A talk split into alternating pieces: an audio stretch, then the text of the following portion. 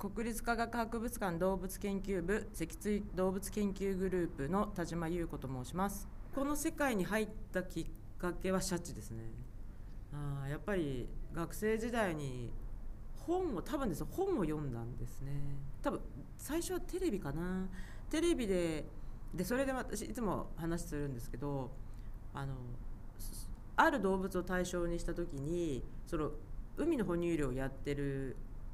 研究者って女性がすごく多いんですよ。でなんでかな？で特に大きいクジラとか、まあ、シャチとかが好きなのって人って女性が世界的にも多いんですけどなんでだろうっていう話がたまにしててでそれは実は鳥類学者と話をしてた時に鳥は猛禽類っているじゃないですか。フクロウとかタカとか。ああいうのを研究する人って女性が多いんですって。だけど一方で小さい鳥渡り鳥とかあの小さな小さな鳥をやる研究者は男性が多いんですって。でそうするとそれは何でかっていうと結局異性に対する気持ちと一緒なんじゃないかっていうやっぱ憧れ好きっていうのがその対象動物にも当てはまるともうだから鳥類はもう劇的に分かるんですけどやっぱ男性に向かってすごい強いたくましいっていう猛禽を女性が。で小さい小さい可愛いよしよしっていう小鳥を 男性研究者があって、まあ、傾向があるんですってだからもしかしたら海の哺乳類もそうなのかなと思ってでなぜ私がシャチなのかっていうのはすごく自分では分かってないんですけどもしかしたら少しそういうかっこいいとか憧れっていうのがあったんですけどでそれで入ったんですね。でもう一つ私がすごかったのはそのやっぱ英語で言うとキラーホエールってシャチは言うとやっぱり同じ哺乳類である彼らを食べるんですよね。それでやっぱ獰猛だ残酷だひどいっていうのが耳に入ってくるんですけど実際私があのカナダのシャチがいるところにあの調査じゃなくて、えっと、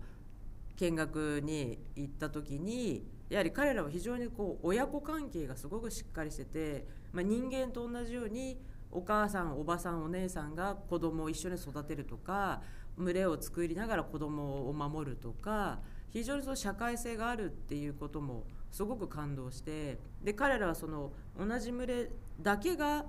分かる鳴き声を作るとかだからいろんな鳴き声があるとかなんかそういうのを考え例えば人間でも大阪弁がある九州の博多弁があるとかいうようにその地域独特の自分たちが愛着を持てるものを持ってるっていうことにおそらく学生だった私はその聞いてた話と実際私が見たシャチが違うっていうギャップも非常に感動してしまってで多分もう海の哺乳類なんか知りたいって思ったんだと思います。一番関東で近いと千葉沖銚子沖で見れることがあるそうですよ。で今もコンスタントに見れるのはあのあれです。根室海峡です。